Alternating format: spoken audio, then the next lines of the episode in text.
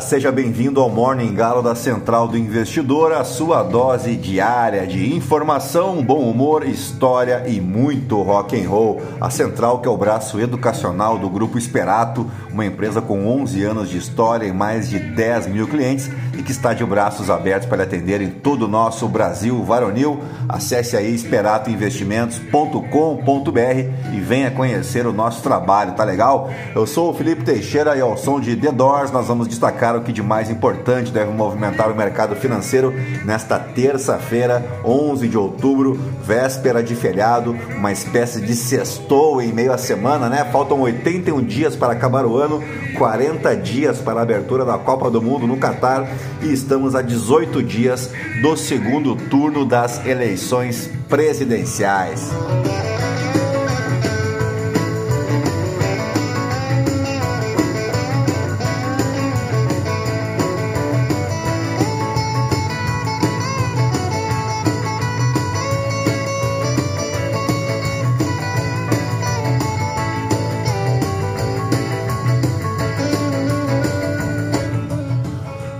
São 4 horas e 52 minutos, 15 graus aqui em Itapema, um friozinho fora de época. Hoje é Dia Internacional da Menina. Segundo a ONU, a data foi instituída pela própria ONU, né? Existe desde 2010. A ideia é colocar em evidência as desigualdades de gênero que afetam meninas em todo o mundo. Segundo a ONU, essa diferença se reflete em outras áreas como na empregabilidade, na saúde reprodutiva e na autonomia corporal. Os investimentos, investimentos na diminuição da diferença de gênero digital rendem enormes dividendos para todos, destacou o secretário-geral das Nações Unidas, Antônio Guterres, quando da passagem do Dia Internacional da Menina no ano passado. Aliás, no ano passado, em 2021, a data foi celebrada uma semana após o governo federal vetar um projeto de lei que previa a distribuição gratuita de absorventes para meninas de baixa renda. De acordo com o levantamento nacional coordenado pela Universidade Federal do Rio de Janeiro, uma em cada quatro jovens já faltou à aula por não poder comprar absorvente. Já a pesquisa Por Ser Menina no Brasil crescendo entre direitos e violências, mostrou que a desigualdade de gênero começa ainda na infância. No levantamento, 81,4% das meninas relataram que arrumam a própria cama, enquanto só 11% dos irmãos meninos o fazem. 76,8% das meninas lavam a louça e 65,6% limpam a casa, enquanto apenas 12,5% dos meninos lavam a louça e 11,4% limpam a casa. Então, mesmo que tu ache que tudo isso que estou dizendo é uma tremenda bobagem, um mimimi, papo de esquerdista, ao menos ensine o seu filho, menino, a, no mínimo, arrumar a própria cama e lavar a própria louça para que ele não cresça um filhinho da mamãe, né, que não sabe nem fritar um ovo e se não for pelos outros, eduque-o para que ele mesmo não seja um inútil quando crescer, tá legal? Também é aniversário do estado do Mato Grosso do Sul, estado que faz fronteira com outros cinco estados brasileiros, a saber, o Mato Grosso ao norte, Goiás e Minas Gerais ao nordeste, São Paulo a leste e Paraná a sudeste, além de dois países sul-americanos que também fazem fronteira com o Mato Grosso do Sul. Falo do Paraguai ao sul e sudoeste e a Bolívia a oeste. O estado é dividido em apenas 79 municípios e ocupa uma área de 357 mil quilômetros quadrados, com tamanho comparável à Alemanha. Com uma população de 2 milhões e 800 mil habitantes em 2021, o Mato Grosso do Sul é o 21º estado mais populoso do Brasil. A capital e município mais populoso do Mato Grosso do Sul é Campo Grande. Outros municípios com população superior a 100 mil habitantes são Dourados, Três Lagoas e Corumbá. O desejo de desmembrar Mato Grosso do Sul do Mato Grosso se iniciou nas primeiras décadas do século XX com uma revolta sob a liderança do coronel João da Silva Barbosa, resultando que os rebeldes fossem derrotados. O norte sempre teve resistência por ter medo de que o Estado se esvaziasse economicamente. Por ocasião da Revolução Constitucionalista de 1932, efetivou-se a adesão do Sul ao movimento, sob a condição de que, se fosse vitorioso, seria dividido o antigo Estado. No dia 11 de outubro de 1977, finalmente concretizou-se o desmembramento do Mato Grosso do Sul, que o presidente Ernesto Geisel elevou então à categoria de Estado em um 1 de janeiro de 1979, sendo o primeiro governador empossado o Harry Amorim Costa, além da Assembleia Constituinte. O acontecimento das primeiras eleições deu-se apenas em 1982, como justificativa de desmembrar o novo Estado, foi argumentado pelo governo federal que a grande extensão de área né, do antigo Estado tornava-o difícil de administrar, além da apresentação dos verdadeiros ambientes naturais diferenciados. E por fim, Lembro que o Mato Grosso do Sul tem como bebida típica o tereré, né, que é o seu patrimônio imaterial, sendo o Mato Grosso do Sul também o estado símbolo dessa bebida e maior produtor de erva mate da região centro-oeste do Brasil. Também é aniversário da cidade de Campina Grande, na Paraíba, Cambé, no Paraná, Bento Gonçalves, no Rio Grande do Sul, Pariquera-Sul, no interior de São Paulo, e Santa Mariana, também no interior do Paraná. E agora sim, depois de embevecer vocês com tanto conhecimento, vamos direto ao que interessa. Mas antes, se você gosta do nosso conteúdo aqui da Central, nos ajude indicando, compartilhando com um amigo, uma amiga, para somar aos outros 11.860 e poucos ouvintes que não se misturam com a gentalha. Falta pouquinho, pouquinho, menos de 140 ouvintes para chegarmos aos 12 mil. Você pode me seguir também no Instagram, no Felipe ST. E é isso aí, gentalha, gentalha, gentalha. Vamos operar. Oh, one of these nights and about 12 o'clock, this world's gonna reel and rock. Saints will tremble and cry for pain, for the Lord's gonna come in his heaven airplane. Música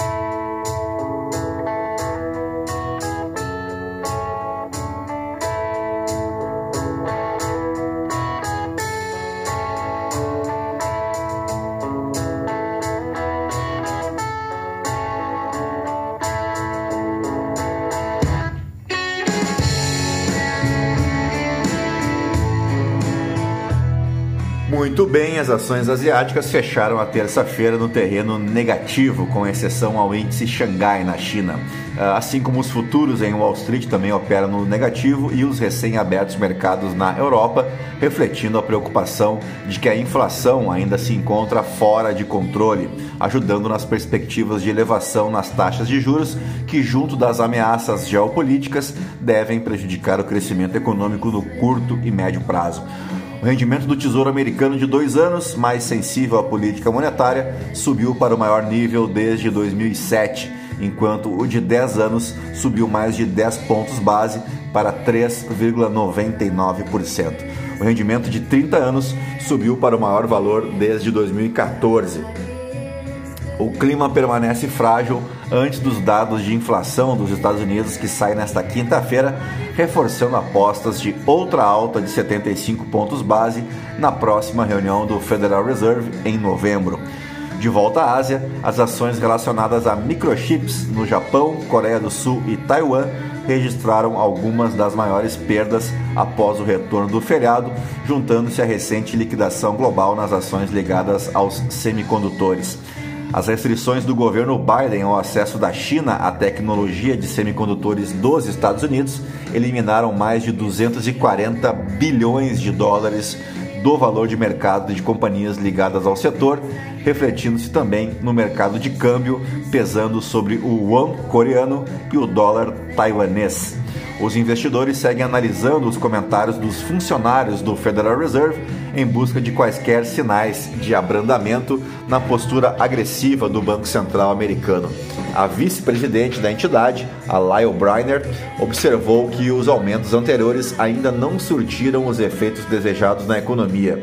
E o presidente do Fed de Chicago, Charles Evans, diz que quer chegar rapidamente a um ponto em que os formuladores de políticas possam se sentir à vontade para fazer uma pausa no ciclo de elevação dos juros. Já os chefes do Fundo Monetário Internacional e do Banco Mundial alertaram para um risco crescente de recessão global à medida que as economias dos países desenvolvidos desaceleram e a inflação vai forçando o Federal Reserve a continuar aumentando as taxas de juros, aumentando também as pressões da dívida soberana sobre os países em desenvolvimento. Enquanto isso, o presidente russo Vladimir Putin ameaçou mais ataques de mísseis contra a Ucrânia depois de atingir civis na cidade de Kiev e outras cidades na mais intensa enxurrada de ataques desde os primeiros dias de sua invasão, marcando uma nova e perigosa escalada na guerra com a Ucrânia.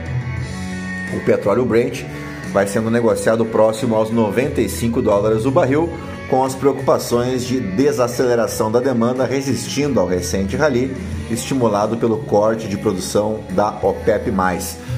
Por aqui, o ex-presidente Lula lidera a disputa ao Palácio do Planalto com 51% das intenções de voto ante 42% do presidente Jair Bolsonaro, é o que aponta a nova pesquisa IPEC para o segundo turno divulgada nesta segunda-feira. De acordo com o levantamento, 5% dos entrevistados dizem que pretendem votar em branco ou anular e 2% não sabem ou não responderam. Em votos válidos, Lula aparece com 55 ante 45% de Bolsonaro. O petista agora tem uma vantagem de 9 pontos percentuais ante o chefe do executivo entre os votos totais. Lula manteve os 51% da amostra anterior, no dia 5 de outubro, enquanto o candidato à reeleição oscilou negativamente um ponto, ele tinha 43% antes. Bolsonaro segue como candidato mais rejeitado. 48% dos brasileiros dizem que não votariam no presidente de jeito nenhum, 42% dizem o mesmo sobre Lula. Segundo o levantamento, 41% dos entrevistados dizem que Jair Bolsonaro faz uma gestão ruim ou péssima. 38% afirmam que o governo é ótimo ou bom, enquanto 19% dizem que a condução atual é regular. 9 em cada 10 eleitores, ou seja, 94%, já definiram o voto no segundo turno, é o que aponta a pesquisa. Apenas 6% afirmam que podem mudar a posição. Bolsonaro lidera numericamente nesse recorte, com 95% dos seus eleitores certos de seu voto, enquanto 5% afirmam que ainda podem mudar. 93% entre os que dizem que irão votar em Lula afirmam ter certeza do ato e 7% dizem que ainda podem mudar e 1% afirma que não sabe ou não respondeu contratada pela Globo Lixo. A pesquisa divulgada nesta segunda-feira foi realizada entre 8 e 10 de outubro e entrevistou 2 mil eleitores presencialmente em 130 municípios.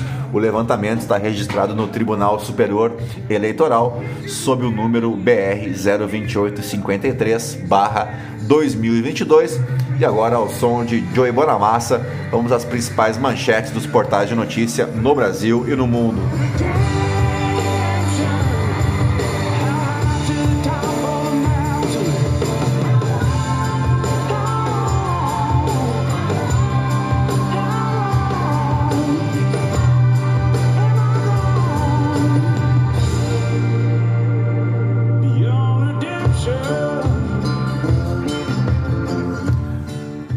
Começamos pelo Estadão. Grandes companhias aéreas querem restringir aviões pequenos em Congonhas. Aviação executiva critica. Tarcísio ou Haddad, quem ganhou o debate para o governo de São Paulo? Analistas respondem. Todo o tema foi tratado como campanha acessória da disputa entre Lula e Bolsonaro. Pesquisa IPEC, Lula tem 51% das intenções de voto e Bolsonaro aparece com 42%. Marcos Lisboa, será difícil para o país no médio prazo com qualquer um que ganhar. De saída do INSPER, economista diz que Brasília virou um lugar de concessão descontrolada de benefícios. Bolsonaro quer lançar blitz de pastores e influenciadores evangélicos no Nordeste. Paulo Marinho, suplente de Flávio Bolsonaro, declara voto em Lula. Bombardeio na Ucrânia mostram que Putin, bombardeios, né, na Ucrânia mostram que Putin atende à pressão e críticas da linha dura. A Petrobras fica sob pressão após aumento de gasolina e diesel pela refinaria da Acelen. Professora faz gesto semelhante à saudação nazista durante aula e é demitida, isso no Paraná. Patagotitan, maior dinossauro do mundo, pode ser visitado em São Paulo. Bolsonaro quer controlar a STF com proposta que amplia número de ministros, diz Celso de Mello. Casais, irmãos, pais e filhos, quem são os parentes que vão tomar posse no Congresso? Ideias de Simone Tebet incorporadas pelo PT custam 10 bilhões de reais e podem ajudar produtividade. Vamos para a Folha de São Paulo. Tarcísio e Haddad nacionalizam debate em São Paulo com tom civilizado. Plano cogitado por Bolsonaro para mudar a STF pode esbarrar em cláusula pétrea. Bom, eu tenho uma interpretação bem particular aqui, que é toda essa história, que é bem verdade, foi levantada pela petista Luiz Erondina, né, que está sendo requentada agora pelo Jair Bolsonaro, pois toda essa história aqui, na mim, no meu entender, esbarra sim na cláusula pétrea da Constituição Federal. Então não é bem assim essa história de sair aumentando o ministro uh, para pluralizar o número de votos e tal, porque isso é uma interferência tanto do executivo quanto do legislativo num outro poder, né, que é o poder judiciário, que tem lá os seus inúmeros problemas, assim como também existem no executivo e no legislativo, e nem por isso o judiciário interfere a ponto de mudar as regras, né? Mas isso é mais uma vez uma interpretação minha. Empreiteira ligada a ex-líder de Bolsonaro no Senado atuou em cartel do asfalto, diz TCU. Investigada tem elos com Fernando Bezerra Coelho. Empresas negam irregularidades. Campanha de Lula acende alerta para compra de votos pró-Bolsonaro em empresas. PT e PL têm duopólio em ranking de votação em variados cargos. Banheiros unissex viram pauta de campanha e Lula e Bolsonaro se dizem contra. Tebet deve gravar sem Lula para dialogar com eleitor indeciso na TV. Advogados pedem ao STF que apure falas de Damares sobre estupro de crianças. Para grupo, ela deve comprovar o que disse. Vídeo foi publicado por Flávio Bolsonaro e não são só os advogados, não. O Ministério Público Federal está de olho na fala aí da agora senadora e da, da agora, agora senadora Damares Alves entre outras coisas, ela denunciou um esquema lá que, inclusive, retira a dentição de crianças para auxiliar no sexo oral. Um negócio assim bárbaro, né? Que ninguém consegue imaginar que seja verdade, pois agora a Damares, que citou que isso era uma investigação da Polícia Federal, vai ter que dar nome aos bois, porque foi um absurdo o que ela disse, né? Então vamos aguardar os desdobramentos desta questão aí, tá legal? Média de mortes por Covid completa uma semana em crescimento no Brasil. A Anvisa estende prazo de validade de vacina adulta da Pfizer. Vamos de valor econômico. Haddad e Tarcísio nacionalizam debate em São Paulo e confrontam legados de Lula e Bolsonaro. IPEC, Lula tem 51% dos votos totais contra 42% de Bolsonaro. No Rio Grande do Sul, Leite chama Onix de ministro pipoqueiro e ouve moleque na réplica. Acidente no aeroporto já afetou mais de 300 voos da aviação comercial. A van deu apoio irregular à bolsonarista que se elegeu ao Senado, surpreendendo um total de zero pessoas, não é verdade? Cada um sabe o seu limite, diz CEO do Nubank. Cresce a oferta de investimento com renda mensal. Ex-ministra brasileira integrará conselho de cúpula climática. Vamos de O Globo. Coluna do Lauro Jardim. Eleição faz pais, mu, pais mudar data do feriado do Dia do Servidor. Bolsonaro faz chantagem institucional e ameaça a cláusula pétrea. A coluna da Miriam Leitão. Coluna do Bernardo Melo Franco. Erundina, Bolsonaro deturpa minha emenda para capturar o STF. Coluna da Bela Megali, o papel de relevo que a campanha de Lula traçou para Simone Tebet. Tarcísio e Haddad nacionalizam temas como segurança, armas e Covid. Antônio Lavareda do IPESP. No dia da eleição, Lula perdeu 13 milhões de votos com a abstenção. Bolsonaro quer controlar a STF e replicar a ditadura, diz Celso de Mello. Romário não fará campanha para Bolsonaro. Abre aspas, apostou em outro, inelegível. Isso aqui após o voto declarado aí de Jair Bolsonaro em Daniel Silveira, que aliás fez mais de um milhão de votos para o Senado no Rio de Janeiro, o que é um negócio assim lamentável, né? Brasil registra dois casos por dia no atual período eleitoral. TCU cobra relatório do Ministério da Defesa sobre fiscalização da eleição. Aéreas pressionam por saída da aviação executiva de Congonhas.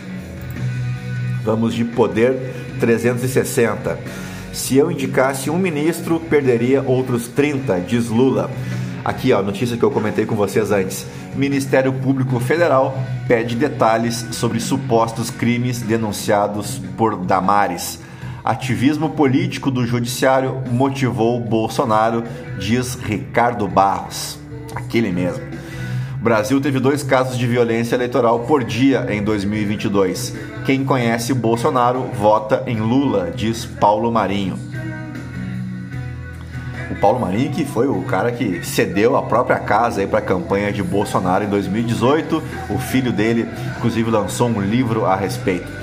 Em culto, Damares detalha supostos abusos sexuais infantis. Eu peço que vocês leiam alguma matéria relacionada a isso, porque é de arrepiar os cabelos. Janones critica pastor e chama Bolsonaro de Messias satânico. Meu Deus. Governo federal é destaque em debate no segundo turno no Rio Grande do Sul. Em culto da Mares detalha que você já foi, né? Quem conhece já foi também. Uh, vamos para o portal Metrópolis. Petrobras anuncia queda de 5% no preço do gás natural em novembro. Bolsa abre semana em queda de 0,43% e dólar fecha a R$ 5,18. Focus: mercado mantém expectativa de queda para a inflação de 2022. Lula defende ir além do auxílio emergencial. Povo quer trabalho. Facebook e Instagram removem mais de 600 mil posts antes do primeiro turno. Uh, Bolsonaro recebe apoio de prefeitos. Vamos hipotecar política sadia. Uh, vamos agora para o The New York Times. Com ataques a civis, Putin dá aos linha dura o que eles tanto queriam. Guerra na Ucrânia em um ponto de virada com rápida escalada uh, no conflito com civis. É o destaque do The Washington Post e no Financial Times. Kishida apoia a política do Banco Central japonês, apesar da queda do iene. E agora vamos para os nossos fatos históricos, porque o 11 de outubro marca, entre outras coisas, o aniversário de Angenor de Oliveira, mais conhecido como Cartola, cantor, compositor, poeta e violonista brasileiro. Tem como maiores sucessos as músicas As Rosas Não Falam, O Mundo é um Moinho e Alvorada. Ele é considerado por diversos músicos e críticos como o maior sambista da história da música brasileira. Cartola tomou gosto pela música e pelo samba ainda menino e aprendeu a tocar violão com o pai.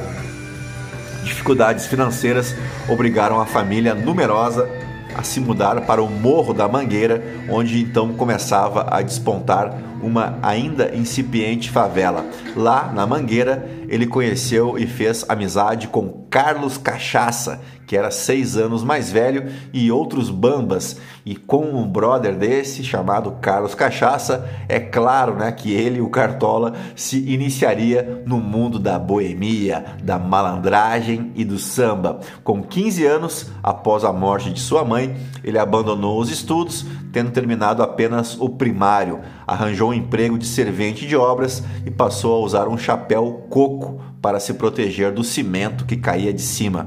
Por usar esse chapéu, ganhou dos colegas de trabalho o apelido Cartola. Junto com um grupo de amigos sambistas do morro, Cartola criou o Bloco dos Arengueiros. Cujo núcleo em 1928 fundou a Estação Primeira de Mangueira. Ele compôs também o primeiro samba para a escola uh, Chega de Demanda. Os sambas de Cartola se popularizaram na década de 30 em vozes ilustres como Aracide Almeida, Carmen Miranda, Francisco Alves, Mário Reis e Silvio Caldas. Também aniversariava em 11 de outubro a bailarina do tênis Maria Esther Bueno, tenista brasileira que atuou nas décadas de 50, 60 e 70, sendo uma das raras tenistas a conquistar títulos em três décadas diferentes. Ela é a maior atleta feminina brasileira de todos os tempos, sem dúvida alguma. Seus feitos são incríveis e seu reconhecimento internacional é imenso, sem falar que foi um exemplo de como superar dificuldades para obter sucesso. Maior nome do tênis brasileiro, incluindo homens e mulheres, ela foi eleita a melhor tenista do século XX da América Latina e incluída em 2012 na posição 38 entre os melhores tenistas da história, mais uma vez incluindo homens e mulheres pelo canal Tennis Channel. Em seus 20 anos de carreira, ela colecionou 589 títulos internacionais, entre os quais se destacam feitos importantes como a conquista dos torneios de Forest Hills, o atual US Open, que ela venceu em quatro oportunidades na simples e três vezes nas duplas. Ao todo, Maria Esther Bueno venceu 19 torneios de Grand Slam 7 na categoria, na categoria simples, 11 em duplas femininas e um título em duplas mistas. Segundo a Federação Internacional de Tênis, ela foi a número 1 do mundo em 59 e também foi a melhor tenista do mundo em 64 e 66. Em 1960, ela entrou para a história como a primeira mulher a ganhar o chamado Grand Slam de tênis, ou seja, a conquistar os quatro Grand Slams jogando em duplas no mesmo ano. Seu nome está no livro dos recordes. Na final do US Open de 64 contra a americana Carol Grabner, Maria Esther Bueno venceu a partida em apenas 19 minutos. Além disso, sua vitória sobre Margaret Court na final individual de Wimbledon em 64 é considerado por muitos um dos 10 jogos mais emocionantes da história do tênis. E por fim, também aniversaria hoje os músicos Brazucas Lobão e Jorge Versilo, o Lobão de quem eu sou um grande fã, inclusive, completa hoje 65 anos. E já que hoje é o Dia Mundial das Meninas, saca essa. Em 1984, a bordo do ônibus espacial Challenger, a astronauta Catherine Sullivan se tornava a primeira mulher americana a fazer uma caminhada espacial. Mas não é só isso, diria o vendedor dos revolucionários óculos Amber Vision. Em junho de 2020, aos 68 anos de idade, e 27 anos depois de deixar a agência espacial, Sullivan tornou-se a primeira pessoa a visitar tanto o espaço quanto o ponto mais profundo do oceano. Como oceanógrafa, ela integrou uma expedição numa missão de 10 horas que visitou Challenger Deep, uma depressão que fica a 10 mil metros, 10.928 metros, quase 11 mil metros no fundo do mar, na Fossa das Marianas, no Oceano Pacífico, te mete com a Catherine Sullivan. Que pessoa! Em 1986, Ronald Reagan e Mikhail Gorbachev se reuniam na Islândia para continuar as discussões sobre a redução dos arsenais de míssil balístico de alcance intermediário na Europa. Bem, desde 1986, Gorbachev, que ainda era apenas secretário do Partido Comunista, havia proposto a proibição de todos os mísseis balísticos, mas Reagan queria continuar a pesquisa sobre o que convencionou chamar de Iniciativa de Defesa Estratégica, o SDI, que envolvia a militarização do espaço sideral. No entanto, a suspeita soviética da SDI continuou e as relações Estados Unidos e União Soviética ficaram tensas. Em Reykjavik, Reagan procurou incluir a discussão dos direitos humanos, a imigração de judeus e dissidentes soviéticos e a invasão soviética do Afeganistão.